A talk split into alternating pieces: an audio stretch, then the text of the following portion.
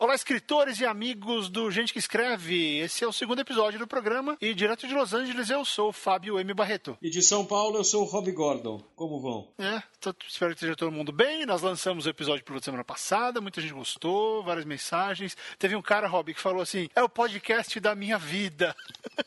Porque... Que responsabilidade, cara. né? No, no, piloto, assim, né? Mas, mas eu entendi qual foi o lance. O cara veio falar comigo depois. Era que ele sempre queria ter um cast que, enfim, que falasse sobre isso e ele nunca encontrou. Então espero que a gente consiga segurar essa bucha é, espero que a gente não decepcione esse cara, né? É, na primeira piada ruim dançou, né? É, vamos, vamos tomar cuidado aqui. Mas enfim, uh, espero que vocês tenham gostado do piloto. Esse é o nosso segundo episódio. No programa de hoje, vamos continuar a discussão da semana passada. Vamos falar agora de, na hora que você começou a escrever, o que acontece. Também vamos falar sobre gêneros literários, gêneros, vários tipos de gêneros. Qual gênero você quer escrever ou gosta de ler? E também tem um bloco novo, que é o bloco O que eu escrevi essa semana, tá? Então esse é o podcast Gente que Escreve e o programa de hoje começa em 3, 2, 1. Vai!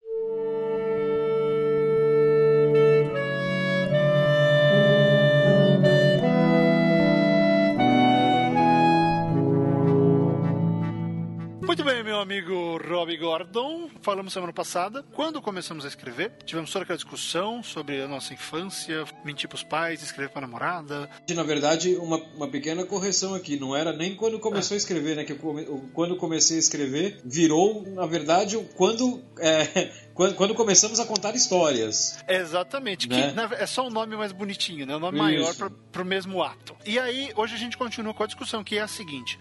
Tá bom, Barreto e, e Rob, vocês me convenceram, eu comecei a escrever. E agora? Né? E, e, agora aquela que você, ups, o que fazer, meu querido? Fugir para as montanhas, botar a melancia na cabeça e sair gritando, lá, lá, lá. É uma pergunta meio maluca, mas que eu acho que todo escritor passa, todo, todo redator, todo mundo que escreve passa na hora que tem um texto novo pela frente. Né? Afinal Sim. de contas, o processo acaba mesmo que sendo o mesmo. Mas eu vou jogar a pergunta pro querido Rob Gordon. Comecei a escrever. E agora? Em duas palavras? Não sei, quantas você quiser, a gente tem um tempinho. Não pare. Não pare, isso. Não pare, não pare. Boa. Não, não, não, a coisa mais profunda do que você imagina, assim. Não, eu entendi. Comecei a escrever. Ok, cara, parabéns. Então, mas meu texto tá uma bosta. Não pare. Não pare de escrever. Não pare de escrever. Esqueça a bosta. Depois você volta pra bosta e edita. O lance é não pare de escrever nunca. Porque assim, eu, eu conheço gente que tem carreira de escritor que durou três linhas. O cara escreveu, é, o cara, pô, o cara fazer e acontecer, eu tenho um monte de história e tal.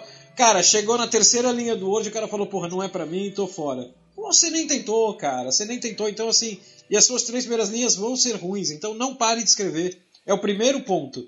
Eu acho que depois que você toma a decisão de, de, escrever, de tenho vontade de escrever, quero escrever, quero, quero criar, o segundo passo é uma decisão ainda mais importante que é assim, não vou parar de escrever no primeiro texto ruim. Porque o primeiro texto vai ser ruim. Vai, vai. Isso a gente até falou um pouquinho no, no outro programa. E isso tem a ver com a questão da maturidade, com a questão de você mesmo descobrir a sua voz, descobrir que tipo de história você quer contar. Exatamente. Né? Descobrir qual o seu estilo, descobrir como são seus personagens, descobrir como você quer fazer o seu diálogo, descobrir como vai ser a sua descrição. Vai ter muita descrição, vai ter pouca descrição, vai ser espartano o negócio. Então, esse primeiro texto, eu até o Rob fala que ele vai ser um texto ruim, mas eu, eu considero que ele, ele não é nenhum texto, na verdade. Ele é um tubo de ensaio. Exatamente, boa definição. Tenta tudo o que você quiser nesse primeiro texto, corra riscos. Como Neil Gaiman diz, erre, cometa erros sabe? Cometa erros, porque se você errar nesse primeiro texto que você não vai mostrar para ninguém, não tem problema, você vai saber, ó, errei aqui, acertei aqui. Você tem que ter um pouquinho de autocrítica, e esse primeiro texto é essencial para isso. Por exemplo, uma vez, até tem um grande amigo da Podosfera, o Sérgio Vieira, onde eu cometi a atrocidade de mandar um primeiro rascunho pro Sérgio. Cara, mas o que eu apanhei? Aliás, eu, eu contei isso aquele dia, Rob, na, na Geek, no lançamento do meu livro. Foi. Cara, eu nunca apanhei tanto na vida de um leitor. Porque o Sérgio é um cara com uma vasta cultura, experiência pra caramba. Ele me destroçou. Por quê? Eu mandei um, te... eu mandei um tubo de ensaio para ele, eu não mandei um texto. Eu mandei um texto cheio de experiência, cheio de, de testes, cheio de ideias que eu queria colocar no papel. Não era uma história, era, era uma história na minha cabeça ainda. O papel era só o primeiro reflexo dela. Então, esse tubo de ensaio, ele é fundamental para você ver o que funciona ou não, mas ele é para você. Você vai correr muito risco se você sair mostrando isso. E eu tô falando isso por experiência própria, tá? Dói, porque você fala, nossa, como, como eu não deveria ter mandado esse texto para ninguém. Então, esse primeiro texto, é, como o Rob disse, não pare de escrever, vá até o final e entenda que você vai cometer erros neles, porque muitos escritores falam que o primeiro texto ele não é um livro. O primeiro texto ele é só uma ideia. Ele é um negócio quase vomitado ali, né, meu? É, é, e a partir dali você vai de fato começar a ter a história. Porque você tem dois jeitos de fazer isso. Ou você faz como eu acabei fazendo no Filhos Fim do Mundo, que foi eu ia editando e reeditando cada capítulo antes de avançar. Demora mais, mas foi um jeito que funcionou para mim naquele livro. Mas não é o mais recomendável, né? Por isso que eu falo, não tem regra, né? É, funcionou naquele, já tentei em outros produtos, não funcionou. Então é, é, interessante você entender o que esse primeiro texto é. E aí a gente vai para uma outra discussão também, que, que é nessa parte do e agora. No, no curso, no Escreva Sua História, eu falo muito do faça o outline. Porque tem muita gente que escreve assim, são chamados escritores engenheiros. Primeiro eles arquitetam toda a história com o outline, que é aquele esqueletão da história, e depois eles escrevem. E tem aquele escritor que é o jardineiro que ele planta e vê o que acontece. É, você põe uma linha e, e, come, e vê para onde ela vai, que é meio que o Tolkien diz que ele fez. E tem um escritor que é os dois, né? Eu, eu sou os dois. Você faz outline? Tem, tem texto meu que eu faço outline e tem texto meu que eu sei, tipo, a situação. Eu uhum. vou fazer uma crônica. É, é, quase uma pergunta que eu, que eu me dou de presente e eu tenho que responder ela escrevendo. Então eu viro e falo assim: o que aconteceria se um cara entrasse na padaria e fizesse tal coisa? Cara. É, que é o famoso what if, né? É, é exatamente. Putz, e, meu, Aí eu pego e parto em cima disso. Então, isso a gente tá falando de crônica. Né? É um negócio muito mais curto, é um tiro só. Então chega no final, é, é, é um negócio que eu jamais teria imaginado. Justo, mas você para pra pensar, Rob, por exemplo, tem um episódio famoso de Doctor Who que chama Dinosaurs on a Spaceship. Dinossauros numa nave espacial. O episódio inteiro começou por causa disso. Um cara chegou, eu tenho esse título, Dinossauros numa nave espacial. O que, que a gente vai fazer com ele? É, então, o título é do caralho, né? É, né? Partiu disso, partiu de um conceito, partiu de um lugar e você foi explorando. Não, sei, não gosto nem muito do escritor jardineiro, eu gosto do explorador. É o cara que pega, que nem o Tolkien, né? No buraco no chão morava um hobbit. Que diabos é um hobbit? É, exatamente. descobrir quem é o Hobbit. Então você pode fazer várias coisas depois que você começar a escrever, mas o importante é você entender que você tem que ir até o fim, que é legal você colocar toda a sua ideia lá e depois vai lendo, fala, isso aqui é bom, isso aqui é ruim, vai tirando, vai. Manja aquele desenho animado quando o cara começa a abrir um pacote de presente que voa papel pra todo lado. Então faz isso com o texto. Ué, joga os papel é, pro alto. Uma dica que eu dou, isso muita gente me pergunta quando, quando tá começando a escrever, não necessariamente o primeiro texto, mas assim, ah, o cara que tá começando a escrever, né? O cara vira e fala assim, pô, eu tenho uma ideia para um texto, só que é, eu não estou sabendo como começar o texto. Aí eu paro e penso, né? Pô, se ele tem uma ideia e não está sabendo começar, é sinal que a ideia dele não envolve o começo do texto. Pode ser a situação do meio, né? Uhum. É, cara, o conselho que eu dou é sempre o mesmo. Então começa pelo segundo parágrafo, cara. Né? Você tem um negócio mágico que chama editor de texto. Né? Depois você pode só botar o cursor lá em cima e fazer o primeiro parágrafo. Começa pelo segundo, o que importa é escrever. Sim, sim, você pode. E aí eu preciso citar Stephen King nesse momento, que é, isso é que ele chama de escrever para você mesmo você escreve o primeiro rascunho com a porta fechada. Isso quer dizer, você não mostra para ninguém. É, aquilo é segredo. É, aquilo é segredo. E aí você pega, e que nem o King, ele não mostra nem pra esposa dele. Depois que ele tá feliz com o segundo draft, aí ele mostra pra esposa. Então, eu, em vez de eu ficar chamando de rascunho, eu vou chamar de draft, tá? Então, quando eu falar o primeiro draft, é o primeiro rascunho, a primeira versão. Segundo draft, por aí vai, entendeu? Então, é, é, é interessante olhar para isso porque você pode começar pelo final. É. Tem gente que, que começa pela cena final, ok, acabou aqui, o vilão morreu, o mocinho salvou o mundo, ou o mocinho escorregou na, na maionese e aconteceu isso. Ok, como é que eu chego aqui? aí vai lá para frente. E aí, falando um pouco de começo, e acho que a gente vai ficar batendo nessa, nessa tecla, a gente já falou no programa passado, a gente vai falar agora de novo, da questão do começo do livro, as primeiras linhas, primeiro parágrafo. A chave aí, Rob, eu dou, eu dou uma outra opção pro cara. Vai tentando, faz vários começos. Ah, sim. Faz um começo, dá dois espaços, faz outro começo. Fica, escreve umas duas páginas de começos. E, e muda tudo, muda o personagem, começa pelo personagem, depois começa pelo ambiente, depois começa por uma informação, começa por onde você quiser que aquele lance, né? A gente vem de redação de jornal e você tinha que colocar lá o, o, as, as, as, perguntas, os Qs do lead, né? É. Que era quem, quando, onde, como, por quê. Eram as cinco perguntinhas. Você tem que ir lá e, e colocar essas perguntas. Então, faz essa brincadeira com o texto, começa a inverter. Olha, ah, Mariana era uma menina muito triste. Ah, não gostei. A tristeza de Mariana englobava o mundo. Hum, gosto mais. Parecia que toda vez que Mariana chorava, o mundo ficava mais triste. Ó, oh, tá vendo? Você vai evoluindo, você começa de uma ideia básica, vai dando um passo, dá outro passo, dá um próximo passo. E aí quando você percebe, pum, você tem um, um começo que te agrada e que vai agradar o leitor. É. Então, é o que o Rob falou. Tem editor de texto, tem tente quantas vezes você quiser, não tem problema, né? É bem mais fácil você fazer isso quando você já testou sem mostrar para ninguém. Tô, escrevendo o começo, hoje, tirei o dia de hoje, vou escrever o começo do texto. E, e aí você vai, sabe? E, mas eu, eu, concordo muito com o que ele falou. Começa pela parte que tá na tua cabeça, sabe? Porque é ela que tá viva, né? Essa parte que tá viva dela que. É, exatamente. É ela tá pedindo para sair. Exatamente, tá ali. Aí você olha, pô, sai um conto, sai uma crônica daqui, sai um romance, sai um roteiro, sai uma animação de TV, sei lá, dá uma olhada nela. Ah, eu acho que é isso aí. E, e um negócio que eu, que eu que eu aconselho também é o seguinte: o, Fábio falou, passa vários começos, né? Até eu ficar um começo que tá bom. Então, se você tá, tá num computador, né, você deve ter um HD dentro do computador, né? Um arquivo de Word ele não pesa muito, né? 15K, Ele não pesa nada, né? É, então, cara, salva, vai salvando começo 1, começo 2, começo 3, não joga nenhum fora.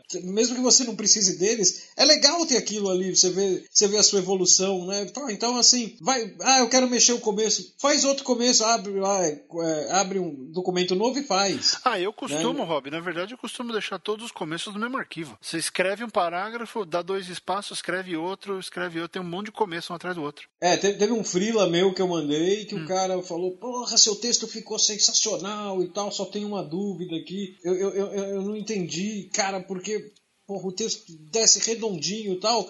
E daí lá embaixo tem uma, uns cinco parágrafos, tem um, uma página com um espaço de uns cinco, seis parágrafos, e aí tem o começo de novo ali. O que, o que, que você quis mostrar com isso? Eu falei, eu quis mostrar que eu sou burro e esqueci de apagar o negócio quando tinha Não era para mandar isso aí, esse começo é errado, cara. Apaga essa merda e não conta isso pra ninguém, por favor. Eu só quis mostrar que eu era burro, só isso. Foi pra ver se ia pegar, né? E você pegou. É. Por favor, me perdoe. Pô, eu nem lembrava que tinha um negócio lá embaixo, cara. Porque eu, eu faço o seguinte, quando eu tô fazendo um começo, é, escrevi três, quatro parágrafos e eu não tô gostando, e mexe, e edito e tal, e eu não tô gostando. Cara, eu dou um Ctrl, um Ctrl Enter no lugar. Eu, ah, eu gostei só do primeiro parágrafo, segundo, terceiro e quarto não. Eu vou pro primeiro parágrafo, dou um Ctrl Enter, mantenho só ele ali e tento escrever de novo a partir dele. Uhum. Entendeu? Então eu vou ficando com o rabicho de texto lá embaixo, que ele vai descendo, vai descendo. E daí no final eu apago. Esse aí eu esqueci ah, de apagar, acontece, cara. Acontece, não, acontece, acontece. Então você vê, são coisas, são, são, são práticas que a gente usa para, um, manter o ritmo, dois, não deixar a história ir embora porque muitas ideias que a gente tem né, são fantásticas, ideias fantásticas. Você pensa de noite, quando você acorda, qual foi a ideia que eu tive mesmo? É. Ou pior, né? Puta, eu lembro e é uma bosta, cara. Onde é que eu tava com a cabeça de pensar nisso? É, porra, pelo amor de Deus, zumbis que comem tulipas. Onde eu tava com a cabeça, cara? Sério. Ô, Rob, eu acho que foi o Hunter Thompson que disse que as melhores ideias são aquelas que sobrevivem à ressaca. Putz, mas é verdade, cara. É verdade. Isso é verdade. Porque você vai ter aquelas ideias fantásticas, você não sabe. No dia seguinte, nossa, é uma merda. Eu já tive ideia que eu acordei de madrugada, fui lá, peguei o caderninho. Aliás, eu recomendo tenha sempre um caderninho à mão, ou enfim, se você gostar, digita no notepad do seu celular. Todo celular tem um bloco de notas, digita lá. Aí você olha dois dias depois, o que, que eu quis dizer aqui, cara? Cara, você sabe que. Você olha que, que eu, merda. Eu, eu, eu, aconselho isso também, mas é o caso clássico do faço o que eu falo, não faço o que eu faço, porque eu não tenho isso eu não consigo ter. E assim, eu nunca me fez falta, cara, porque quando eu tenho ideia, né, é um negócio que até a Ana, minha mulher, ela fala, às vezes ela brinca comigo que ela fala que eu, que eu liguei o modo autista. Né? Eu tenho uma ideia. Credo. Eu, eu, cara, eu não consigo parar de pensar na ideia. Uhum. Né? Então, eu acordo no dia seguinte, eu começo a pensar na ideia, e fico pensando na ideia, e tomando café, e pensando na ideia, e ela vem e fala comigo, e eu, aquele meu, aquele marido escroto, né, com o café, assim, né, tipo, aham, uh aham, -huh, uh -huh, Aham, tá, tá bom. Tá, ok, resolve lá. Tô nem ouvindo, cara. Quando eu tenho uma ideia, eu não consigo parar de, de, de, de, pensar no negócio até botar pelo menos uma linha na tela. Uma frase na tela. É, porque essa é aquela fase que você tá apaixonado pela ideia. É, exatamente, exatamente. Que é uma coisa que eu tava, tava lendo no Twitter aqui hoje, o André Bianco falando que, que tava preocupado porque ele tá terminando um, um livro novo dele, ou tá na preparação, não sei que, que fase do processo que tá, mas ele falou, eu tô muito orgulhoso, isso é um perigo para qualquer escritor, porque o orgulho ele te deixa meio cego às vezes, você não vê as besteiras, mas aí depois ele vira e fala, não, mas eu tô apaixonado por esse livro. Eu falei, cara, acabou. É, exatamente. A paixão dele vai superar o problema que o orgulho pode trazer, porque é a paixão que tá liderando a coisa. Então, se você tá apaixonado pela história, escreve ela. E aí é que vem o negócio do. Se você terminou a história, se você sentou e escreveu em dois dias, ou em um dia, a história do começo ao fim, enquanto você estava apaixonado, pum, ela existe. O problema é se você sentar e escrever duas páginas no, no ápice da paixão e passar uma, uma semana, duas semanas sem escrever nada, o que, que vai acontecer? Você, um, você vai ter perdido o ritmo, você não vai mais ser tão empolgado com a história e você pode perder a oportunidade de concluir um trabalho legal. É. Afinal de contas, você teve toda aquela empolgação com essa história. Então, você entende? Essa, essa é a justificativa para a prática que o Rob falou do escreva até o fim, não para de escrever. Se você não fizer isso, é roça, porque simplesmente a sua empolgação vai sumir. E, cara, eu tô falando de experiência própria. O que eu já perdi de linha com o texto que eu comecei, parei por causa disso, e de repente eu voltei, putz, não tá mais legal. É, é. Eu tô, tá acontecendo isso com romance. Tem um romance que eu já tentei começar a escrever ele seis vezes, em cinco anos. Toda hora eu paro por, porque, porque a vida aconteceu e o romance encostou e eu tenho que voltar e começar do zero, porque eu já mudei, o texto mudou, a, a, minha experiência mudou, tá tudo diferente. Você começa a olhar, não, isso aqui não, não tá, tá horrível. Então é interessante você fazer numa, numa porrada só, porque vai registrar, é que nem um carimbo, sabe? Vai carimbar, pau, esse aqui é o Barreto no, no segundo semestre de 2015. Isso, isso. É isso que isso. representa o escritor, representa minhas ideias, minhas demandas, minhas necessidades, a minha, a minha, minha vontade, minha, minha vontade. vontade. Representa tudo que aconteceu naquele momento da minha vida. Então é assim que acontece. E por que você vê, grandes escritores, eles escrevem relativamente rápido, porque não dá para ficar. Agora eu vou ficar cinco anos escrevendo esse romance. Cara, não. No, no mercado profissional, isso já não existe muito mais hoje em dia. Você vai trabalhar aí no máximo um ano no livro. Pode demorar dois, três para ele sair, mas você vai ter essa dedicação um pouco compacta, né? Vai estar compactada. Você não pode ficar estendendo muito a redação de, de um mesmo livro. Uma série, tudo bem, mas um mesmo livro ou uma mesma crônica, acho que se passar uma crônica, se passar de uma semana, é um conto né, é outra coisa, não é uma crônica. Ah, sim. A crônica sim, sai rápido. Sim, eu acho que sim. Crônica é um negócio que, meu, eu me sinto muito mal. Conto não tem problema, mas e, e roteiro também não. Mas crônica, quando eu largo no meio, eu me sinto muito mal. E, e, assim, isso não conta, por exemplo, larguei no meio para almoçar, acabei de almoçar, voltei e continuei. É, cara, crônica para mim é um negócio que, putz, ou, ou é um tiro só, sentei e fiz, uhum. Ou tem algo de errado comigo naquele dia. Agora, só complementando um negócio que você falou do, pô, eu já perdi muita, muita, muita ideia porque passou tempo e tal. É, eu, eu, acho que isso é importante o, o ouvinte saber, né? Ele, ele, nem, todo texto que ele começar vai virar texto, nem toda ideia que ele tiver melhor falando vai virar texto. É, tem coisa que vira tweet, né? Tem coisa que é só tweet. É, eu tenho aqui, exatamente, eu tenho aqui um, um arquivo que faz uns, puta, uns dois, três meses, talvez um pouco mais. Cara, eu abri minha pasta de documentos aqui e fui caçando todos os meus começos de textos abandonados, né? E joguei tudo numa pasta aqui chamada Inacabados. Cara, deve ter sem sacanagem, deve ter uns 15. Uns estão super bem desenvolvidos, eu quero sentar e voltar tal, só que né, daí tem o problema do tempo. Mas tem uns assim que é tipo. São três linhas escritas. Assim. Eu, eu fiz, parei, né? E falei, pô, mas não, não, não tenho como escrever isso agora, não, não vou continuar né, isso agora, mas não eram só três linhas. Então, assim, guarda, né? O que eu falei, um arquivo de Word não, não, não vai foder seu HD. Guarda, guarda tudo que você escrever. E o outro conselho que eu dou, que eu pensei uns 10 minutos atrás antes que eu, que eu, que eu, que eu esqueci, antes que eu, antes que eu esqueça, é assim, ah, então, porra, os caras estão falando que, pô, não é para parar de escrever, né? Porra, vou sentar e vou escrever. Cara, é o seguinte, você não tem prática de escrever. Ah, eu tenho, o Barreto tem. Ou tem, cara, mas vou te dizer. Não, não, não, não, não. Não, diz sentar e escrever. Né? Vou estou partindo do princípio o cara que vai,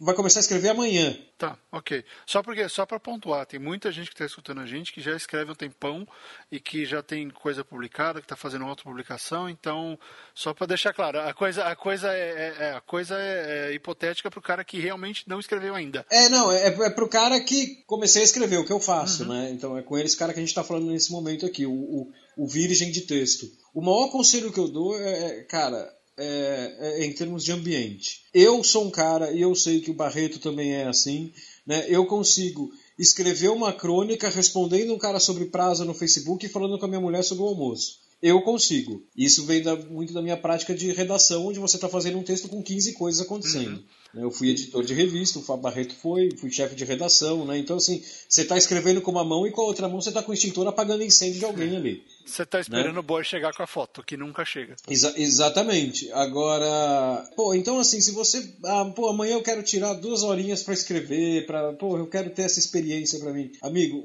fecha Facebook, fecha tudo, porque assim, as pessoas vão cada vez que te chamarem ali vai, vai dar um vai, vai te dar uma distração que você não precisa, né? Então foge disso. Ah, é. Você tem que ter esse procedimento, tem que ter essa prática, tem que ter esse estilo, essa, essa, esse comprometimento de, na hora que eu for escrever, o negócio é sagrado. E é muito difícil fazer isso. Quer saber? No mundo de hoje, é, se você não mora sozinho, é, ou se você não mora com os pais e tem um quarto separado só para você, se você tem uma vida em família, é uma das coisas mais difíceis que existe. É você encontrar tempo para falar. É, é praticamente é, é impossível. É praticamente impossível. Então, então, assim, mas você vê, tudo isso são coisas que respondem essa pergunta. Você vai escrever e agora? Então você tem que ter uma, escolher um horário para você escrever, você tem que anotar suas ideias, você tem que não parar de escrever, põe no papel, sabe? E você e a última coisa que aí eu acho importante desse primeiro momento é o seguinte: aprenda a editar. Aprenda a olhar as coisas que você escreveu e falar, ok, agora eu vou olhar isso aqui como se eu fosse um, um leitor que você é, dois, um editor que na maioria dos casos você não é. Então fica pensando, isso está claro para uma pessoa que não seja eu? Eu? Eu coloquei essa informação da maneira mais clara possível. Eu, eu transmiti o que eu queria, seja uma, uma, uma, sentença de quatro palavras ou um parágrafo contínuo. Você tem que pensar assim: o primeiro passo é, está claro, eu cumpri a missão desse texto que eu queria? Se você cumpriu a missão, fantástico. Se não, não tenha dó, reescreva. Ou então apague, comece de novo. Sim. Sabe? Muita gente pega e reescreve sem sequer olhar para o draft anterior. É. Porque é, é, é, um jeito de fazer, ok, eu já escrevi, porque você já internalizou tudo aquilo. Você já fez os diálogos, você já fez as descrições, você sabe onde a história está indo, você já sabe de tudo. Então, na hora que você vai reescrever, já está na sua cabeça. Vai e faz de novo. Assim você não herda nenhum problema da versão anterior. Tem gente, e eu muitas vezes faço isso, que volta arrumando. Volta reescrevendo e lendo o que está embaixo. Ok, eu gostei disso aqui, eu vou reescrever mais ou menos parecido, solucionando o problema. Então, são algumas ideias que você precisa ter na hora de começar a, a escrever. Porque porque isso é fundamental, porque o segundo passo, e a gente vai falar num outro programa, que é, ok, você já começou a escrever, você já identificou esses problemas, você já editou. Está na hora de mostrar para alguém. E aí a gente fala num outro programa sobre o que fazer depois que você já tiver esse texto pronto, como mostrar para as pessoas, o que mostrar para as pessoas e o que você tem que tirar das pessoas na hora que você mostra para elas. Tá legal? Sobre isso que você falou, só finalizar com um negócio que eu acho muito importante, que é o seguinte. Tentativa de finalizar o bloco 1. Um. É. Vocês viram que eu tenho um jeito de fazer, né? O Barreto tem um jeito de fazer, o Barreto teve um jeito de fazer o Filhos do Fim do Mundo, que não funcionou em outras coisas. Então, assim, não existe jeito certo. Né? Você tem que achar. O seu. A, a, questão do procedimento, da rotina tal, acha a sua. Você pode até, ah, pô, o Rob Gordon escreve assim, assim, assado. Pô, parece que eu me identifico com isso. Vou tentar. Cara, se der certo para você, beleza né? Mas assim, não, não, não se baseia assim, o meu não é certo, do Barreto não é certo, de nenhum escritor é certo. É certo para aquela pessoa naquele momento. Você tem que achar o seu. Exatamente. E com isso encerramos o primeiro bloco. Voltamos já.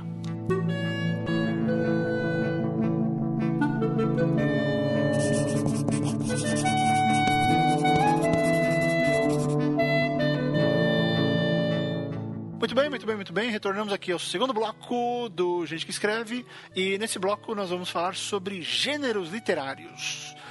Por que é importante falar sobre gêneros? Eu, eu mesmo respondo porque você tem que saber que tipo de história você está escrevendo. Hoje em dia tem duas coisas, né, Rob? O escritor precisa saber o tipo de história, mas o gênero ele serve como instrumento de catálogo. Exatamente. Ele foi uma coisa que. Isso é uma coisa muito criticada, e eu concordo com parte dessa crítica, porque a questão do gênero ela é muito, ela é muito imposta pelo livreiro, né? Especialmente no Brasil, pela livraria, que cria os gêneros mais malucos. Né? O Filhos do Fim do Mundo, por exemplo, ele está classificado como ficção científica, ficção fantástica, ficção fantasiosa, ficção e pós-apocalíptico. Quase nenhuma delas está certa. Mas aí você pensa, por que, que o livreiro precisa disso? Porque ele tem que saber em qual prateleira colocar o seu livro e perto de quem você vai ficar para que o vendedor fale, ah, não, esse aqui parece com tal coisa. Né? Então, é tudo, às vezes, o que eu concordo é exatamente isso. É um problema porque vira uma. pasteuriza o negócio, né?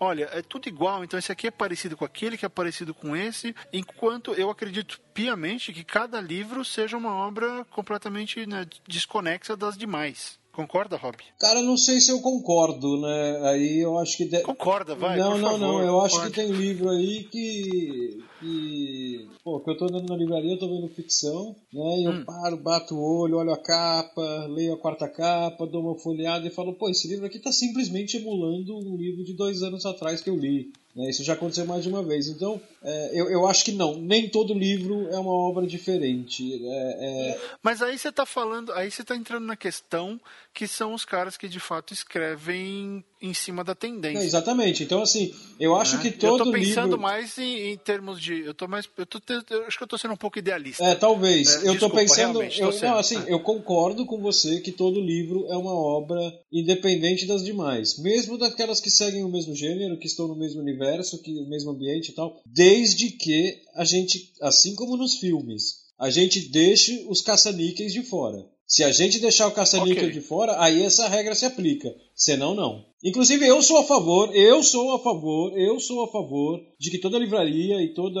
Agora vocês não se espantem, eu sou o velho, né? Então, as antigas, loca... não, as antigas locadoras de vídeo. Locadoras. Né? Que, que também é uma tragédia com.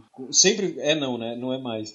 Né? Não existe mais. É, acabou, acabou, morreu. Mas sempre foi uma tragédia para entenderem os gêneros dos filmes. Eu acho que eles tinham que ter uma prateleira que assim, é o filme da moda, livro da moda, né? Que eles chamam de lançamentos. Pô, mas você vai no lançamentos hoje? O lançamentos, cara, já era assim na locadora, na livraria, na livraria continua, né? O lançamento é assim, ah, é, é, o que é novo. Então, mas o que é novo não é gênero. Né? Pô, você saiu uma é, edição é, mas, nova da Bíblia, eu não é. quero, eu sou ateu, eu não quero.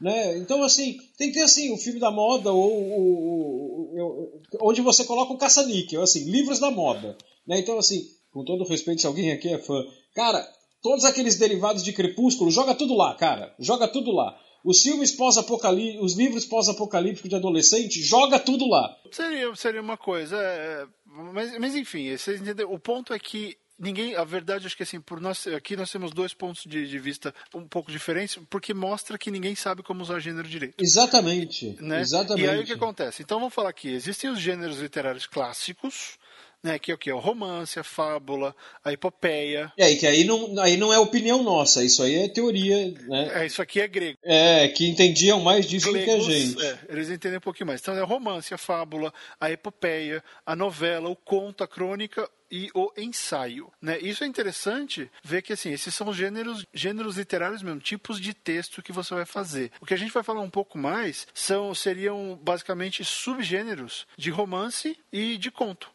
né, porque são, são os gêneros comerciais de hoje em dia. Né? Então, o que, que, é isso? São os principais tipos de narrativa. Isso que é uma coisa engraçada, né? Você vê, não, eles não são gêneros clássicos, mas convencionou-se chamar de gênero hoje em dia. Né? Então, é assim, o que, que é? É a ficção, é a ficção científica, fantasia, o drama, o policial, o thriller. Isso eu acho legal, né, Rob? Porque o dia que. Foi uma puta sacada o dia que separaram o thriller do policial, né? Porque durante foi. um bom tempo era a mesma coisa. Foi. Especialmente foi. no cinema, né?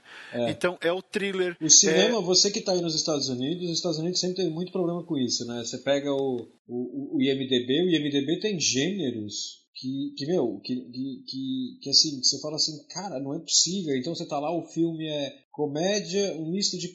Eu já acho errado, né? Comédia e drama, né? Já, já acho errado. É tipo, pô, comédia e drama é tipo Guaraná Cola, cara. Né? Pô, é contraditório. Você pode ter um drama que tem momentos engraçados, ou uma comédia que tem momentos dramáticos. Isso também na literatura. Agora, meu, meu, meu, meu, minha história é comédia e drama. Não, amigo, escolhe um, né? Seja adulto, escolhe um. É, um drama, eu já vi, eu li uma vez, é um drama cômico. É, então, hum, como assim? É, né? Woody, é, Woody, é, o, é um filme do Mel Brooks ou é um filme do Woody Allen? É, então, cara, é, é, é tipo sapatênis, é um erro de conceito você falar isso. Sim, o sapatênis é um erro de conceito. Agora, agora o, o. Então eu acho que isso acontece, talvez, porque no, no cinema acontecia aí nos Estados Unidos mais do que aqui. Então talvez na literatura também que você tem gêneros que você vê assim, cara, o cara não está determinando aqui que prateleira tem que ficar. Ele está determinando é, é, em que estante tem que ficar. Ele está determinando em que estante tem que ficar, em qual seção, em qual prateleira, do lado de qual livro. Né? Então, assim, eles afunilam de um jeito que você fala, pô, tem uma hora que meu, o cara começa a criar gêneros. Né, pra... é, e, aí, e aí você vê essas coisas, tipo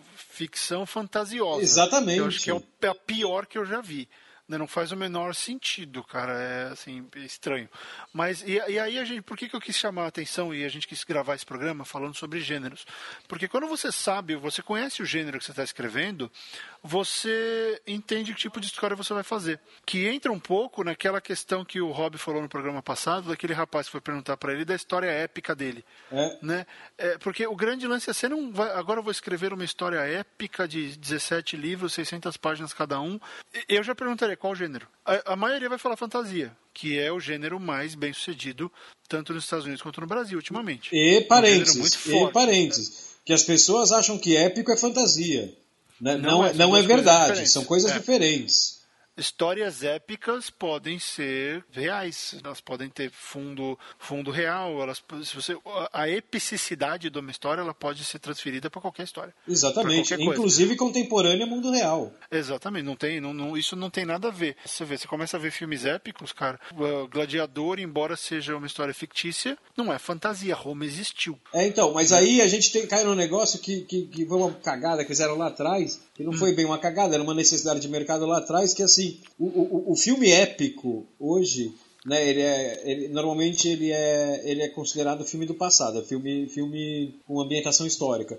Por quê? Uhum, Porque Dez mandamentos. Exatamente. Por quê? Porque lá atrás o épico, ele era chamado isso, cara, acredito que lá nos anos 50, por aí quando começou a se produzir filme assim, é, é, cada estúdio tinha o seu, né? Ele começou até antes, Riggs, é desde quando Não, não, não, você tem já, você já tem o, o Ben-Hur de 26 e tal, tô virando quando tô falando quando virou moda em Hollywood. Entendi, Temos tá, que ter o épico, a, a, Universal, todo mundo. Que aí se criou vamos, um gênero. E vamos todo mundo quase falir com os épicos. Né? Exatamente. Né? Que é o épico bíblico né? Porque ele se passa sempre em volta de alguma coisa da Bíblia ali, Roma, sempre, sempre naquele período épico bíblico. Então, assim, eu já achei livros antigos que mostram anúncios de filme e tal, trabalhando esse gênero, assim, é um épico bíblico. Então, pode ser que eu esteja enganado, se alguém souber aí, algum ouvinte me fala. Eu acredito que com o tempo simplesmente se abandonou o bíblico e virou e passou a se chamar de épico. Então, é, mas... você pega o Senhor dos Anéis, pô, ele é um épico. Ele é um épico. Mas não, você vai na locadora ele não tá em épico. Você vai no tá Netflix, fantasia. ele tá em fantasia. Porque o que aconteceu? A roupagem e aí eu não sei até que ponto isso é ruim ou não, mas a roupagem acabou definindo muito mais do que, do que o conteúdo. Exatamente. Se você parar para ver, uma das definições de filme de texto épico é um texto completo com tempo, espaço e personagens bem definidos de caráter verossímil. Quer dizer, é. o épico, ele basicamente meio que mais ou menos aconteceu. Exatamente. Né? Pode ter acontecido.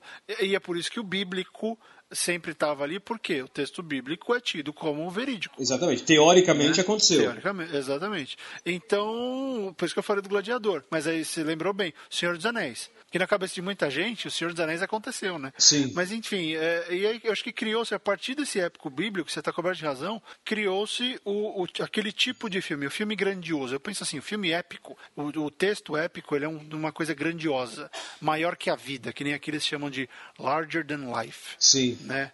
Então é bacana pensar isso. Mas vamos falar aqui dos gêneros vamos. comerciais, por quê? Por que, que eu quero falar dos, dos, gêneros comerciais? Porque você tem que entender que tipo de história é, como eu já falei. Então, vamos lá, por exemplo, se você vai escrever uma história de medo, qualquer coisa, é independente do que vai ser, tem medo, tem situação de tensão e tudo, é terror. Vai assustar? terror. É uma situação que vai manter o cara na ponta do dedo, mordendo as unhas, desesperado para saber o que vai acontecer no final? Thriller. Vai, vai ser engraçado, vai ser uma sátira de alguém, você vai fazer as pessoas rirem, é comédia. Daí para baixo, você pode subclassificar do jeito que você quiser. Sabe? É, é, uma, é uma história familiar, pesada, que você vai falar sobre. Vai ter uh, reviravoltas, problemas. Isso é um drama. É uma história baseada em ciência, baseada em descobertas tecnológicas, que explora o que a gente tem em tecnologia hoje, como o Jornal das Estrelas fez, que se passa no espaço, em outro lugar, e que tem esses elementos combinados, é ficção científica. Sabe? Tem muita discussão. É, por exemplo, quando saiu Gravidade, eu vi muito nerd brigando pelo direito de falar que gravidade não era ficção científica. Então. Porque é um drama no espaço. Então, eu não tenho saco para isso. Desculpa, eu não tenho saco. Eu vi essa discussão, eu não tenho saco. Né? Então, assim, por mais, independente de quem está certo ou errado nessa discussão, qual que é o objetivo desse bloco? É falar desses gêneros e te mostrar a importância de você saber exatamente que tipo de história você vai contar, porque tem um leitor que só lê um tipo de história. É o cara que gosta só de terror. É a menina que só gosta de chick lit. É o sujeito que só gosta de ficção, de ficção científica. Então, para esse cara, a sua história tem que estar super clara. E aí eu penso uma coisa, você é, é uma decisão difícil, não sei como é que o Rob lida com isso, mas você, você tem dois caminhos aí. Você pode querer escrever uma história que vai agradar todo mundo, e as chances de você errar e não agradar ninguém são gigantes, ou você vai escrever uma história que você sabe que vai agradar um certo público e você vai fazer da melhor maneira possível para que ela agrade mais gente. É meio que saber o tipo de história que você está contando para que, que você seja lido. Sim, mas eu acho que o primeiro ponto, o primeiro ah. ponto é assim, antes dessa decisão, né? Que nem é uma decisão, porque assim, não, não a tem... História já nasceu aí dentro, né? É, não, não, ele assim, não, não é nenhuma decisão, porque se você, se você, se você realmente está considerando, você ouvinte, realmente está considerando a hipótese de vou fazer uma história que, que vai agradar todo mundo, então, cara, eu, eu aconselho você, ó, o Fábio Barreto mora nos Estados Unidos, eu sou em São Paulo, eu sou mais acessível. Vem cá, vem na minha casa, vamos tomar uma cerveja, vamos conversar que não é por aí. A, a coisa não vai funcionar. Então, você tem que ir pelo outro lado. E novamente, né, tudo, é importante fazer tudo isso com os gêneros porque você tem que tomar meio que duas decisões, embora a história já vá decidir para você, mas tem que ser consciente nisso, que é ou você vai escrever uma história que vai agradar todo mundo, que é um problema gigantesco porque é uma das coisas mais difíceis de fazer, ou você faz um baita livro de gênero que tenha o potencial de agregar mais gente, gente que vá além do gênero. Quer um exemplão? Harry Potter, história que nasceu pré-adolescente, bruxinho, história bonitinha tal, que é lido por qualquer um. Exatamente. E ela não foi uma coisa que foi feita para todo mundo. Não, ela foi feita para aquela fatia de idade ler, deu certo, todo mundo viu valor nela. Né? Então você vê grandes exemplos que começam num gênero. O, o Rick Riordan, por exemplo, que faz o Percy Jackson. Ele escreveu um livro adolescente. É um livro adolescente que qualquer um pode ler e se divertir, porque ele transcendeu a questão do. Ah, é um livro feito para essa feito só para quem gosta de mitologia greco-romana, jovem. Não, não, ele fez uma história divertida que poderia abranger mais gente, mas ele fez um bom livro de gênero, que é um bom livro adolescente. Então, mas nesses, nesses dois casos, que eu acho que são os mais representativos da literatura adolescente de hoje, né, pensando contemporâneo, hum. é, eu, eu acho que os dois, tanto a Rowling quanto o Riordan, eles têm tem um, um, um, ponto forte, cara, que eu acho que é uma qualidade, cara, admirável. Que assim, em momento algum eles tratam, é por isso que o livro funciona comigo tem 40 anos. É, eles não tratam em momento algum o leitor como um adolescente. Ele trata o leitor como leitor. Exatamente. Né? Exatamente. Então ele tem essa, esse cuidado e aí, quando você pega. Porque se você pega um livro que te trata como se tivesse 13 anos de idade, você começa a ler aquilo com 30, com 35, você fala, pô, o pessoal aqui acha que eu sou idiota, né? Mas não, você pega a Rowling, você pega o cara, ele tá simplesmente contando uma história. Calha da história ser interessante, muito bem contada, pô, você se prende com aquilo. Isso não quer dizer que o seu. Ah, então eu gosto de livro adolescente. Não, isso quer dizer que você gostou daquele. Né? Não é tão difícil. Você gostou assim. daquele e gostou daquele livro, é um bom livro. É, pronto. E, e, eu queria aproveitar isso que o Rob falou e, e, e, falar uma parada que às vezes eu cometo esse ato falho, que é falar de livro adolescente de modo meio pejorativo, né? Tem grandes livros adolescentes por aí, sabe? É, tem muita coisa boa, cara. O próprio Harry Potter, o Rick Riordan, eu adoro ele. Gosto muito do que o Orson Scott Card fez. Agora eu lembrei o nome, eu falei no último programa. É agora, são os Meter Mages que é o, aquela ah, história que eu te falei do que é um livro adolescente usando o, o, arco nórdico, né, a mitologia nórdica, que aliás o Rick Riordan acabou de escrever a respeito disso também. Então tem muita coisa boa e, e, o interessante é ver que esses livros eles têm o lugar deles. Ah, sim. Eles têm a função social deles. Então é se não é pra gente, isso é uma coisa. Eu aprendi, eu tive que aprender essa lição eu aprendi a lição de que não é porque não é para mim ou porque eu não gosto de alguma coisa que é ruim. Não, tem coisa que não é para mim, ponto. É claro, tem livros mal escritos, tem livros que são totalmente chupins, tem. Mas a gente não está falando da, da maioria, estamos falando dos que se destacam. Os que se destacam, de fato, são obras que têm seu valor, são obras que têm que ser... Eu simplesmente não gosto de Crepúsculo, por exemplo. Eu tentei. Juro, não deu. Não deu, não, não, não passou. Eu sigo. É, então, Crepúsculo não deu. Eu, eu sigo um raciocínio, eu tentei ler, não consegui passar da página 15, acho. Eu não passei da página. Eu não passei do sexto, o Edward era lindo. Não deu, cara. Não, não, eu, eu não cheguei no Edward, porque era assim. Não, o Edward era é... a primeira página, Rigor. Primeira é? página era assim. Não, ah, ela tá lá tomando café da manhã. Não, não, primeira página, falava do bendito do Edward. Eu li e falei, não, o Edward era lindo demais pelo, pelo livro. Não, eu lembro, pô, pelo que eu lembro, o primeiro, o primeiro capítulo ela tava, tipo, que ela tava lá morando, ela explica que ela tá morando com o pai, daí ela vai tomar café da manhã com o pai, que ela tá na cidadezinha. Eu sei que assim, cara, na, na, na, na sei lá, página 8, né, ela foi tomar café da manhã e daí ela pegou o pão, cortou o pão e viu que tinha, que, que não tinha manteiga em casa, né, daí como não tem manteiga em casa, meus olhos se encheram de lágrimas quando eu percebi que a manteiga havia acabado. Então, é a terceira vez que você chora e a gente está na página 8. E Por você tá favor. sem manteiga, né? É, enxuga a porra da lágrima, tira a bunda da cadeira e vai até o mercado e compra uma porra de uma manteiga, por favor, cara. Né? A menina chora por tudo, é deprimente aquilo. Pois é, pois Mas, é. mas eu tenho uma, uma, uma. A questão de gênero, né? Eu tenho uma, uma, uma teoria que, inclusive, é um negócio que eu tento. Não é fácil, né? Mas eu tento passar muito pro meu enteado. Meu enteado tem 19 anos, quando a gente conversa sobre música, sobre filme e tal. E eu falo assim, cara, o mundo se divide basicamente entre coisas que são boas e coisas que são legais. Nem, nem, nem tudo que é bom é legal para você. Justo. E nem tudo que é legal para você é bom. Você pode gostar de coisas ruins. né? Não Ah, tem é, problema todo nenhum. mundo gosta Tem filme filme, tem livro, tem quadrinho que eu leio e falo assim: Isso aqui é uma merda, mas eu adorei. Né? É mal escrito tal. É, Pô, eu gostei, cara. Achei divertido. Não, não, não vou sair elogiando, indicando para ninguém, mas eu gostei. Então, assim, no momento que você. é, e é um primeiro passo que você tem que tomar como consumidor, né? No momento que você, e não como criador, você consegue separar o que é bom e o que é legal, né? Pô, a, a vida se torna muito mais fácil, inclusive no seu processo de criação. né? Ah, eu tô com vontade de fazer um texto, mas, pô, esse gênero é tão, é tão criticado pelos outros. Problema dos outros, cara. Você tá com vontade de fazer Problema um texto, sempre faz. Tanto que uma coisa que eu falei outro dia lá no, no grupo do Facebook do, do curso, Rob, foi o seguinte: escreva o começo de um gênero literário, de uma história de um gênero literário que você nunca leria, sabe? Fa- faz ficar legal. Você não gosta do que está sendo feito hoje, mas alguma coisa te atrai a esse gênero, faz ele ficar legal. Tenta, É, então, de justamente, repente- né? De repente esse gênero tá precisando de você. É, então, justamente, né? Pega algo que você odeia, E pega o que tenta- você odeia e tenta fazer legal. Por exemplo, o exemplo que eu dei aqui do Crepúsculo, né? Da menina que só chora. Né? Dez páginas de livro, a menina chorou quatro vezes. Qual o meu problema com o livro? É a personagem principal. Eu não tive nem tempo de ver se o livro é bem escrito ou não. A personagem virou pra mim e falou assim, cara, é, eu, eu e você a gente não vai se dar. Eu fechei o livro e fui embora. É? Então, vale assim, outra coisa, né? Deu, ó, então, assim, assim, se, se, se eu sou um aluno seu, eu ia falar, porra, então eu tenho que escrever um livro desses, de romance de vampiro adolescente, com um personagem legal, né? Talvez fique, talvez fique bom. Sim. Né? O meu problema ali foi a personagem. Sim, e isso é uma coisa que a gente tem que encarar, que a nossa função como escritores é resolver esse problema. Não é, ah, existe um problema, ele é insolúvel. Ah, na redação, quase nenhum problema é insolúvel. O que o problema, o grande delimitador é a sua habilidade. E isso eu falo pra mim mesmo. Tem hora que eu sou capaz de resolver um problema, tem hora que eu tenho que apagar o parágrafo inteiro e começar de novo porque eu me enfiei numa, numa sinuca de bico e não dá pra sair. Então, a sua habilidade vai determinar que tipo de, de história você está fazendo e se ela vai ser boa ou não. Hoje mesmo um cara no, no grupo do Facebook falou pra mim: Ah, eu preciso de um modelo pra fazer esse, esse exercício. Eu falei: Não, você é escritor. Você não precisa de modelo, você cria o modelo. O gênero, ele não é um modelo.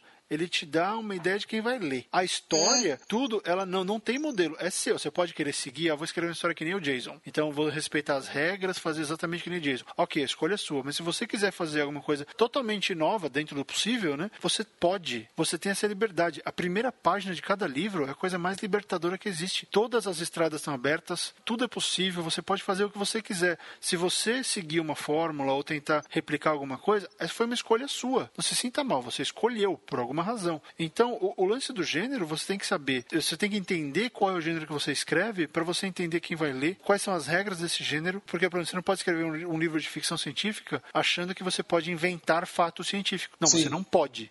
As pessoas vão procurar por esse tipo de informação. Assim como você não pode escrever um livro sobre o Canadá sem nunca ter sequer pesquisado sobre o Então, Canadá. mas, mas ao mesmo tempo você pode escrever um livro de ficção científica em ritmo de aventura. Pode, pode. Né? Pode. Então, Estou assim, falando mais da questão de regras, não do ritmo. Não, né? não, não, então, mas o que eu tô falando é, é um negócio que você falou, tipo, dois minutos atrás, que é assim, você não precisa se manter dentro da fórmula. Né? Eu, Sim, acho que, sem dúvida. eu acho que cada vez que você falar de uma regra de um gênero, você tem que sempre falar logo em seguida assim, só que não se mantenha dentro da fórmula daquele que você leu e adorou. Você não é obrigado a fazer isso. É, é. Tem um exemplo aqui que eu acho maravilhoso, que não é literatura, é cinema, que sempre foi minha grande escola, né? Uma das coisas que eu. Que eu uma das grandes ferramentas que eu usei para aprender a escrever foi assistir filme. Você sabe disso, você me conhece há 20 anos, você sabe disso. Claro, eu também. O- se você pegar o western americano da- primeira metade do século XX, você tem uma linguagem própria. Ele era o único gênero. Primeiro, ele era o único gênero norte-americano por excelência. Todos os outros foram inventados em outro lugar, a comédia e tal, e o americano ele simplesmente, até mesmo em outras mídias, o vaudeville e tal, o americano simplesmente em Hollywood ele chupou aquilo, como ele faz até hoje, e transformou que, cara, não é pecado, é um, é um modo que ele funciona. Agora, o western não, o western ele foi criado ali, né? Então ele é, o primeiro gênero americano por excelência, o primeiro não, o único, e por isso ele é o único que tem uma linguagem muito própria, muito particular. Uhum. Se você pega os filmes do Hawks, os filmes do John Ford. John Ford era bom demais, cara, nossa. É a mesma linguagem. Então, pô, ah, então quer dizer que todos os filmes daí pra frente foram feitos assim. Não, daí, cara, você chega nos anos 60, tem aquele italiano louco que é o Sérgio Leone, que ele pega essa porra e ele transforma numa ópera. Sim, ele né? Os westerns do Sérgio Leone são óperas. É, né? Porque... Aquela questão do tempo parado, close no olho, né? Só oito minutos para acontecer um negócio e assim, tudo é grandioso pra cacete, tudo é melodramático, né? Tudo é, tudo é over, tudo é exagerado. Aquilo é uma ópera. Então o que, que ele fez? Ele pegou um negócio que só tinha uma linguagem. Para mim, esse é o grande mérito dele. Aquele negócio tinha uma linguagem, ele pegou e criou uma nova. O cara era fã e criou uma nova. Exatamente. Então, assim, em termos de linguagem, sinta-se à vontade. Sinta Na verdade, vontade. não é nem que você pode fazer, você tem a obrigação de tentar é, você fazer. deve fazer, exatamente. você deve fazer, exatamente. Então, assim, entenda o gênero gêneros. Leia, se você quer escrever thriller, leia thriller. Quer escrever romance sobrenatural adolescente? Leia romance sobrenatural adolescente. Entenda o que faz esses gêneros bons, populares, porque você vai escrever porque você acredita que esse gênero é bom, você pode contribuir, certo? Então descubra qual o melhor jeito que você, que você tem para contribuir com esse gênero. Qual é o gênero que você mais gosta? O gênero que eu mais gosto é ficção científica. Não tem, não tem muito o que pensar, mas é, é, na verdade eu gosto de um subgênero da ficção científica que é a space opera. Então, ok. okay. Vamos ficção científica. Uhum. E qual é o gênero que você mais tem facilidade de escrever? Drama. Então, caso é, eu, eu, ia falar, caso você não tenha delicadeza de devolver as perguntas para mim. Eu devolvi a pergunta para você. Sim, e você, sim. qual o gênero que você mais gosta?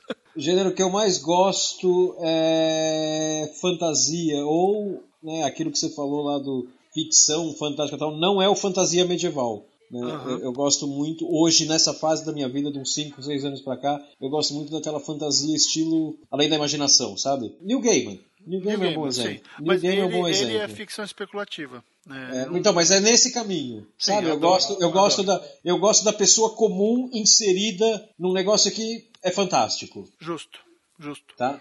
E qual é o gênero que você tem mais facilidade para escrever? Drama. As todo, pessoas, mundo... todo mundo que me conhece fala, pô, não é comédia? Não é drama. Comédia, porque drama eu faço praticamente. Quando eu faço uma crônica de drama, eu faço praticamente sem pensar. Eu sempre é. faço.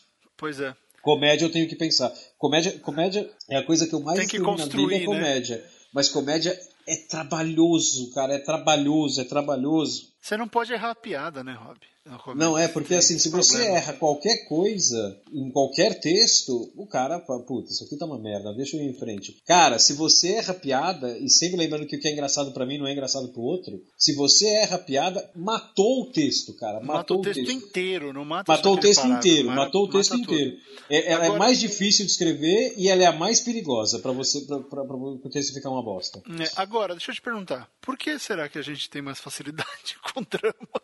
Nós gostamos de de gêneros relativamente próximos, mas escrevemos melhor outros gêneros. Então, não sei. Eu, eu sou a favor da gente fazer. transformar isso em um pequeno bloco de encerramento do terceiro programa. Justo. Falaremos semana que vem, então. E então encerramos esse bloco, voltamos já já.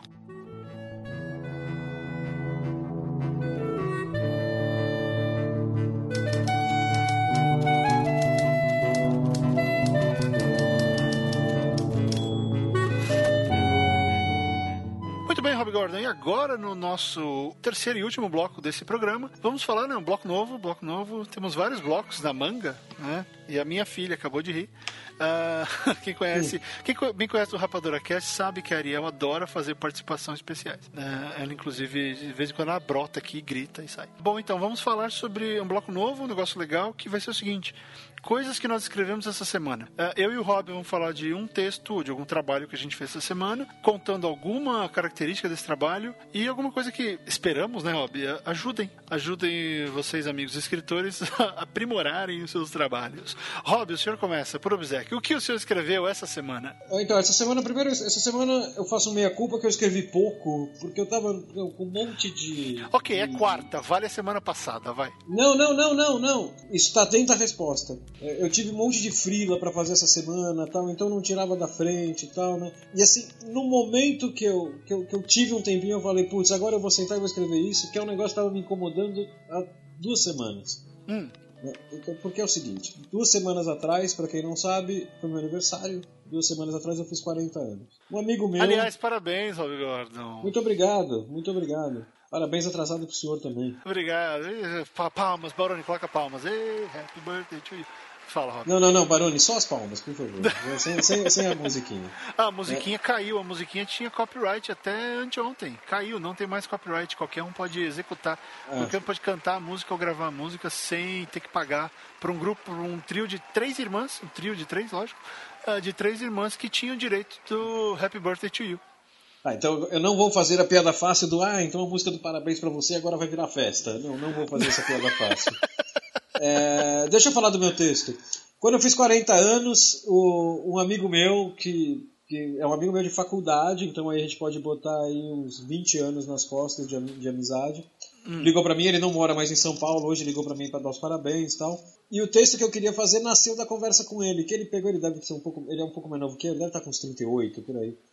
E a gente brincando no, no, no telefone e tal, ele falou, parabéns, tá velho, 40 anos. Eu virei e falei assim, é, cara, 40, né? É aquela fase da vida que você tá entrando no Zenta, né? E no Zenta, tipo, dificilmente você sai, e mais dificilmente ainda você sai vivo do Zenta. É, o Zenta né? é complicado. É a parte assustadora, tal, tem toda aquela dança assustadora. Daí eu brinquei pra ele e falei, mas pô, como eu sou o primeiro da turma, e realmente eu sou o que tá fazendo 40, cara, eu vou avisando vocês do que vai acontecendo nos 40, né? Então, eu, como eu sou obrigado a andar na frente, eu vou andando e vou avisando. Cara, ele começou a rir, a gente começou a brincar em cima disso tal.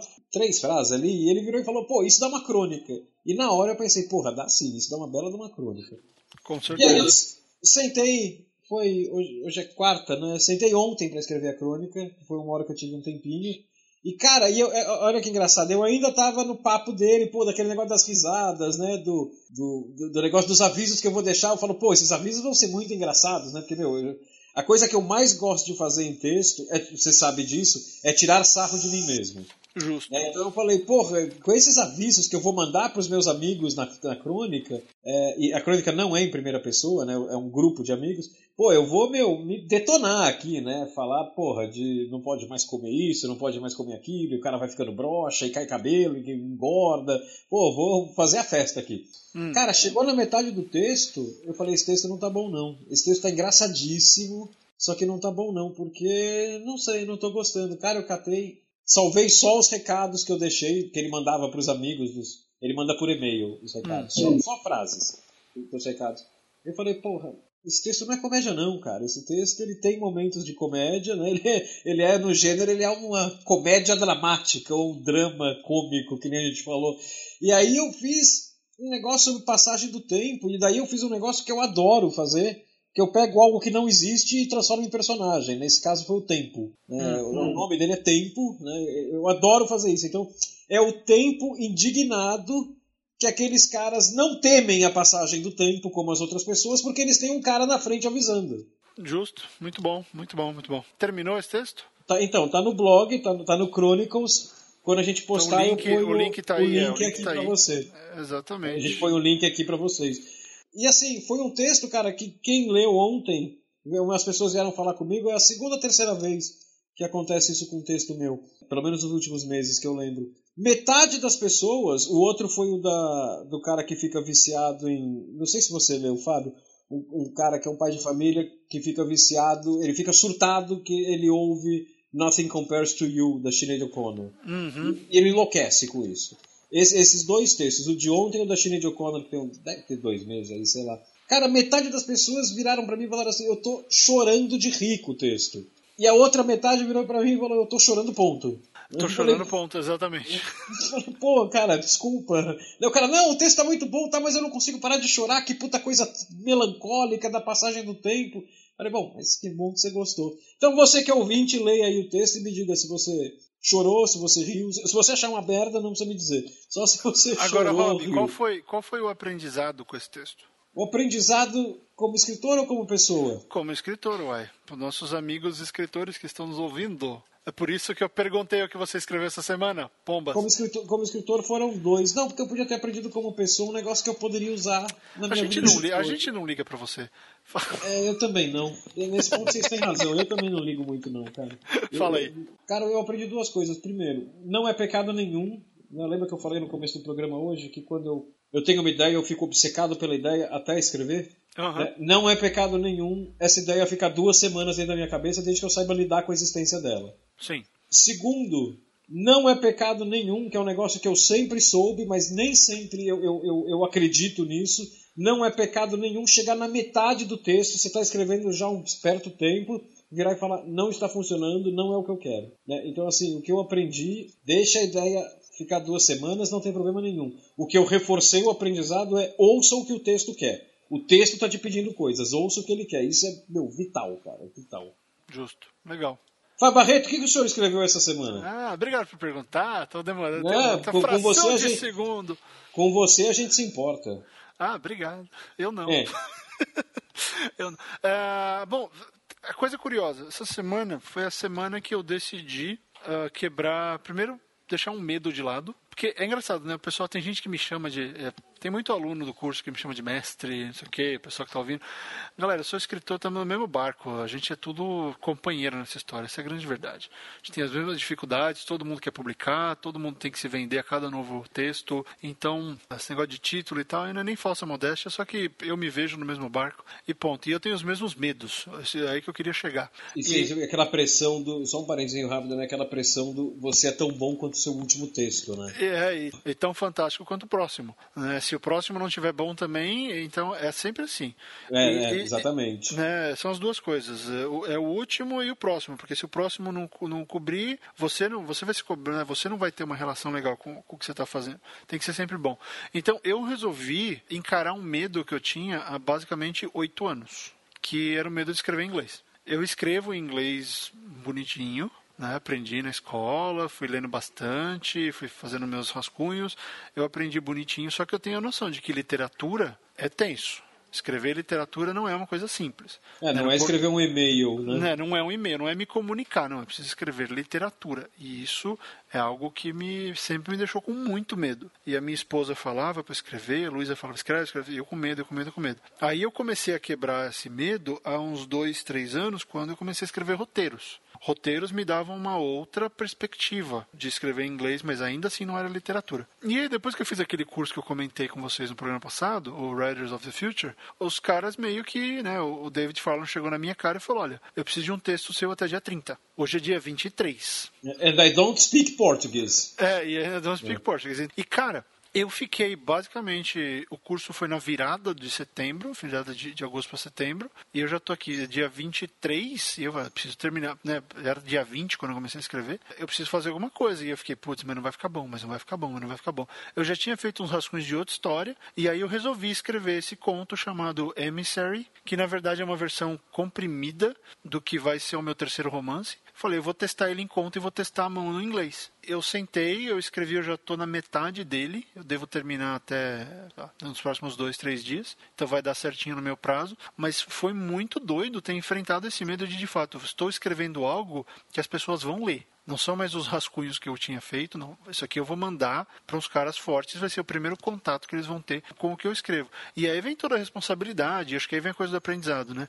É a responsabilidade do cada linha vale, diga só o que for necessário e começar a entender. a Não, não, não, história- mas, mas aí eu acho que você está fugindo um pouco do que todo mundo, inclusive eu, que eu vi. E a experiência de escrever em inglês. Eu- a minha primeira dúvida é a seguinte: você pensava em português ou em inglês? Porque você deve pensar em português ainda. Não, eu penso em inglês há alguns anos já. É? É, Muitos então isso anos. facilita, né? Isso, facilita. E aí eu comecei a sentir nos primeiros três ou quatro parágrafos como as, algumas, alguns gêneros soam melhor em inglês. Ah, não, isso eu não tenho dúvida. Isso eu não tenho dúvida. Essa história é uma ficção científica descarada, ela é declarada, né? Ficção científica, é, estamos falando de alienígena. Então, assim, não é a primeira vez que eu mexo com alienígena, mas esse fala disso. E, e, cara, como algumas construções soam, assim, naturais. No português parece, fica estranho, porque a gente não tem, né? A gente não tem uma força aérea presente nesse aspecto, a gente não tem o aspecto militar, não tem várias coisas que, que para cá soa natural. Então, a experiência foi muito louca, porque eu entrei duvidando de. Manja, eu fui entrar para jogar bola e eu, eu entrei achando que a chuteira fosse escorregar, o calção fosse cair e ia ter um saco na minha cabeça. Que no meio do caminho ia sair todo mundo olhar pra minha cara. E na hora que eu percebi, eu tava tocando bola, sabe? Porque foi uma coisa que uma das pessoas que fez o curso comigo falou: foi o seguinte, falou, você sabe falar, se comunicar, então é só você colocar isso no papel, de lógico, de uma maneira organizada, que as pessoas vão ser capazes de ler essa história. Sim. E, então, assim, foi um conselho dos mais idiotas, do tipo, você consegue falar com as pessoas, logo você consegue escrever uma história. Olha. É, então, exatamente, né? Exatamente. Né? Pode parecer meio retardado, mas, cara, é por aí. E eu, eu entrei nesse espírito, no espírito super humilde de eu vou escrever a história da maneira mais clara e direta possível, depois eu faço o frufru. Mas eu comecei a perceber como os anos de ler em inglês Uh, e, e, assim, galera, de verdade, não tô querendo me exibir nem nada. Se você sabe escrever inglês, manda bala. Vende muito mais aqui do que no Brasil. Ponto. É, é dado mercadológico. Não tem que discutir. Ah, não, é, exatamente. Exatamente. Isso é número, né? Não é, isso não é opinativo, isso é número. Aqui, e outra, se você vendeu nos Estados Unidos, você vende no mundo inteiro. Você vende no Brasil, você ainda só vendeu no Brasil. E, e não vendeu nem no Brasil inteiro. É, os ingleses pensam isso, os australianos pensam isso, outros, outros países que escrevem em inglês, eles sabem que enquanto você não, não break out, né, enquanto você não estourar no mercado americano, você quase não existe. Sim. Então é, um, é, um, é uma pressão muito louca, mas assim, para mim foi fantástico. Eu descobri que o texto está saindo muito melhor do que eu achei que ia sair. Mostrei já um, um comecinho para algumas pessoas e que eu sei que sabem ler inglês, para dois americanos, e a resposta foi super positiva. Eu falei, então eu vou escrever, vamos, vamos para cima. Né? Então eu devo terminar aí, vou mandar para o concurso, ainda ficar uns meses em julgamento. Mas, cara, me mostrou que. E meu inglês, a base, minha base gramatical é inglês de escola. fiz na FISC. Então, se você estudou na FISC e se esforçou também, você pode escrever em inglês. É só começar a escrever. E, não, não, não. Peraí, peraí, peraí. Aí eu discordo de você. Você tem quantos anos morando aí? Não, eu tô há oito aqui, mas eu já escrevia não, então, mais ou menos assim. Mas é que bicho, tá, eu... Não, então, ah, eu tô há oito aqui. Cara, você tá nos Estados Unidos, o que, o que a pessoa não, não ficou na FISC. Ah, você, lá, cara, cara, você, você, você sabia inglês? Quando você foi aí que eu sei, eu conhecia você, então você sabia inglês, mas você aprendeu a falar, a, a se expressar em inglês, a, a, melhor, você sabia se expressar, você aprendeu a falar em inglês aí. Tudo bem, ok, ok. Mas eu, eu, acho que nessa aí você saiu uma volta na frente aí das pessoas. É, mas eu não, não, não, não desanimando caso... a pessoa, se a pessoa se a pessoa, porra, a pessoa fala inglês, vai, manda bala, quer escrever em inglês, manda bala. É. Mas você tem um recurso aí que a gente não tem aqui, que, que é justamente a minha primeira pergunta. Okay. Você já pensa em inglês, né? É, isso é uma coisa engraçada, mas é que tá, eu pensava aí, porque uma professora minha no segundo ano de FISC, eu era tímido. Eu não conseguia falar em público, muito menos em inglês a minha professora chegou assim, ó, vou quebrar isso. Vai para casa, eu andava 20 minutos da ida e volta para escola, então era 40 minutos todo sábado. Ela falou, vai para casa perguntando coisas em inglês, pensando em inglês. Então, ah, o que, que é isso aqui? Isso aqui é um poste, isso aqui é a padaria, aquilo é o cachorro. Começa a, a botar inglês na sua cabeça no dia a dia. Começa a se, a se, a se habituar a começar a pensar essas coisas imbecis em inglês. Então, simplesmente entrou. E não é nem, Rob, não é nem que eu pense em inglês eu penso, na hora que eu tenho que me comunicar numa das duas, sai, entendeu? Misturou, Sim. virou uma coisa só, porque eu estou fazendo isso desde os 17 anos. Né? Então, mas eu acho que é uma coisa plenamente possível. É, o que eu estou querendo chegar é se o medo era o maior problema. Eu já podia ter escrito, sei lá, podia ter escrito filhos em inglês. Outro dia uma moça veio falar comigo no Twitter, ah, é, eu estou lendo o seu livro, mas eu achei meio zzz, meio assim, meio sono. Porque uhum. copiou, você tem muitas cenas iguais ao Caixa de Pássaros. Aí eu, hum, aí eu fui checar uma coisa. Aí eu vi que o Caixa de Pássaros, o romance, saiu quase dois anos depois que Filho saiu. A, a diferença é que eu saí no Brasil, né? E é. o Caixa de Pássaros saiu aqui e é a mesma temática, de fato. Uh, e aí eu fico pensando, pô, eu podia ter tido um desempenho extremamente maior do que eu tive se eu tivesse saído por aqui. Então é muito mais uma questão de, de pensar no mercado que vai, vai te dar mais, mais possibilidade de sucesso comercial. Mas enfim, é, eu escrevi esse texto, ele tem, já tem umas 7 ou 8 páginas. Estou super feliz com ele. É um texto que, que me ensinou que, cara, ter medo, e aí eu transfiro isso para você que escreve em português. O primeiro texto, ele vai te dar medo. O segundo texto vai te dar medo. Qualquer texto vai te dar medo, porque você vai achar que não vai ficar bom. Você pode achar que, sei lá, não vai dar certo. E, e a língua é o menor dos problemas nisso. Sabe? É muito mais. Eu tenho certeza da história que eu quero contar. É o que o Rob falou. Já, a história está me pedindo umas coisas. Eu já estou escrevendo coisas que eu não tinha pensado. A história já está evoluindo absurdamente. E vai ser só um conto. Vai ter o quê? 17 mil palavras, nem isso. Acho que eu vou fechar em 10, alguma coisa assim, para não, não exagerar. E, e então, o, o, importante é você dar voz a essa, a essa história que quer ser contada. Se a língua é inglês, italiano, e fiquei escreve em espanhol, escreve. Usa o que você tem. Se você sabe espanhol, eu não sei espanhol, por exemplo. Não sei nada de espanhol, não consigo escrever um e-mail em espanhol. Então, quem está estudando é, eu espanhol. Eu sou uma negação aí, também com espanhol. Tá na minha eu frente, cara. Quer escrever? Escreve para América Latina inteira. Escreve Sabe um por que isso, né? Porque a gente tem uma, uma idade estudantil, eu e você, a nossa idade escolar é anterior ao Mercosul. É, não tinha nada de espanhol, né? A gente não, mal tinha inglês, inglês. Era mal inglês. tinha, e, e, era o verbo to be, era o verbo to be da primeira à oitava série. A boa notícia é que nós não somos velhos o suficiente para ter latim, né? Não, não Meu pai ve- teve latim. A minha, a minha sogra teve francês. É, eu pensei no francês, mas, É. mas daí eu pensei, bom, que o francês eu tenho um furo aqui na teoria, porque a Ana, minha mulher, ela teve francês que estudou no Liceu Pasteur, que tem francês até hoje porque é francês. Lógico. Mas sim, nos anos 50 as pessoas tinham latim e francês. Ah, exatamente. E nos Mas, anos enfim, 80, espanhol não era nada, cara. Não, Né, quem- Lembra? Você nem Não. cogitava aprender espanhol. Espanhol era o que o 80. Maradona falava, então você não precisava É, você saber nem porque era o que o cogitava, Maradona falava. Pois O é. negócio é inglês. Exato. Mas enfim, eu só queria falar dessa experiência de escrever em inglês, que foi, foi muito bacana. Ah, e só uma última coisa. Eu já tinha tentado escrever umas coisas em inglês, mas o que eu fiz? Eu fiquei tentando me traduzir.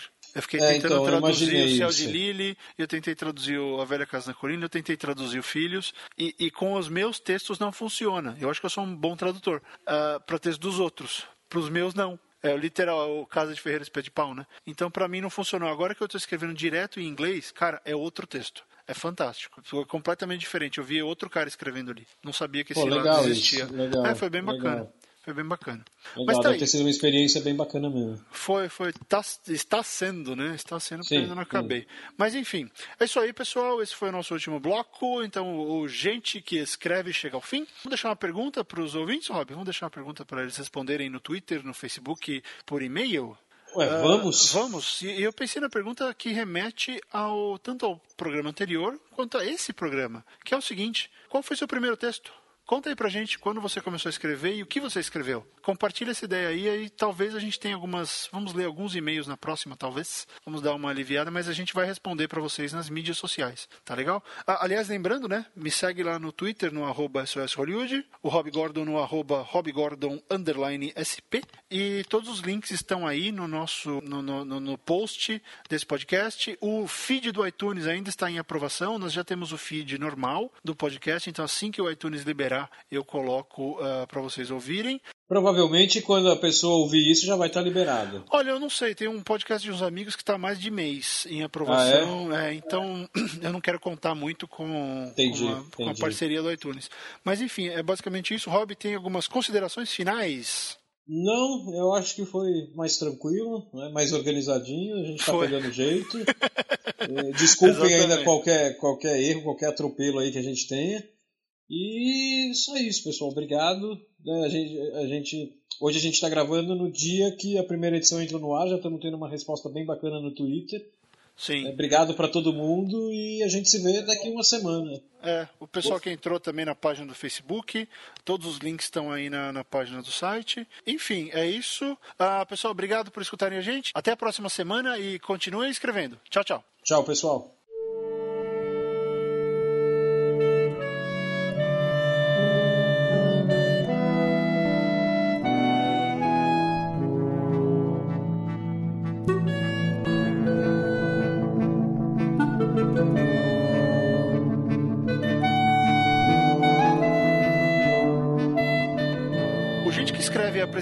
Por Fábio M. Barreto e Rob Gordon.